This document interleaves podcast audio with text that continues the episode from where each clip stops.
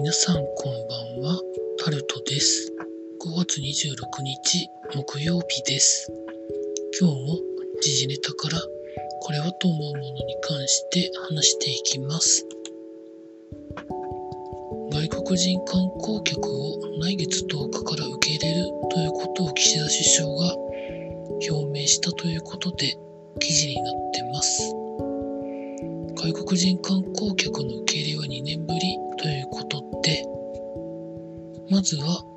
感染リスクの低い国地域から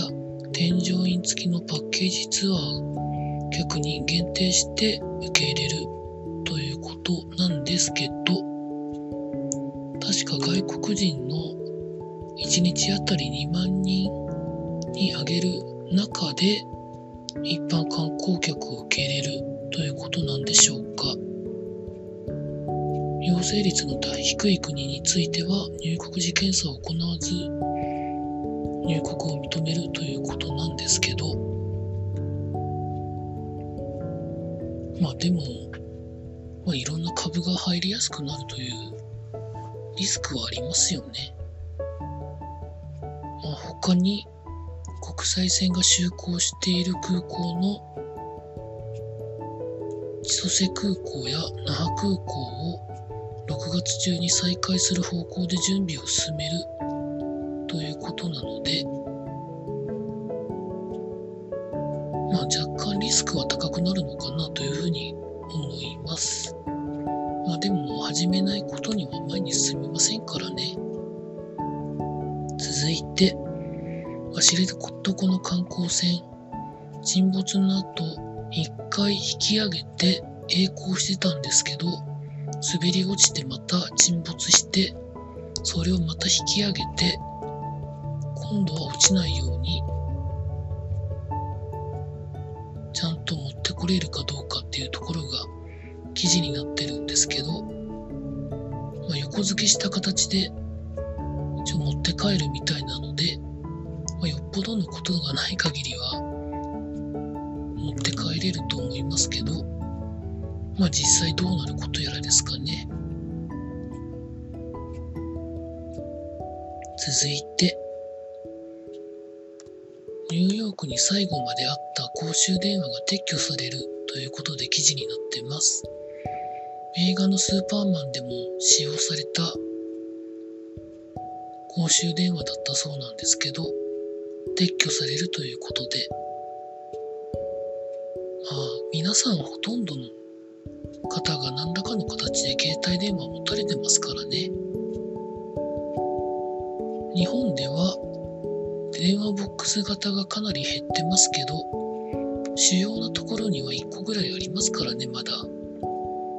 日本はそれに災害が多いですし、携帯電話とかが複装した時には、一応一番つながりやすい電話としての存在っていうのはまだ必要じゃないのかなというふうな気がしております。続いて、経済のところに行きますと、吉野家ホールディングスの社長が公の場で、まあ、ここ最近起きた複数の不祥事について謝罪したということが記事になってますけど、これはそれ以上でもそれ以下でもないので、続いて、年エアコンをつけたい方は、かなり注意してなきゃいけないということが記事になってます。半導体不足で、エアコンが新規に買えなくなるんじゃないかみたいなところをメーカーが警鐘を鳴らしているということでまあ、これも本当にシーズンに入ってから買おうとすると今年はかなりしんどいんじゃないのかなと思います。買うなら今のうちなんでしょうかね。続いてスポーツのところに行きますとまあいろいろスポーツやられてましたがこれと言ってはないですね。J リーグ J2 の大宮ルビージャの監督が変わるですとか他にはパドレスのダルビッシュ投手が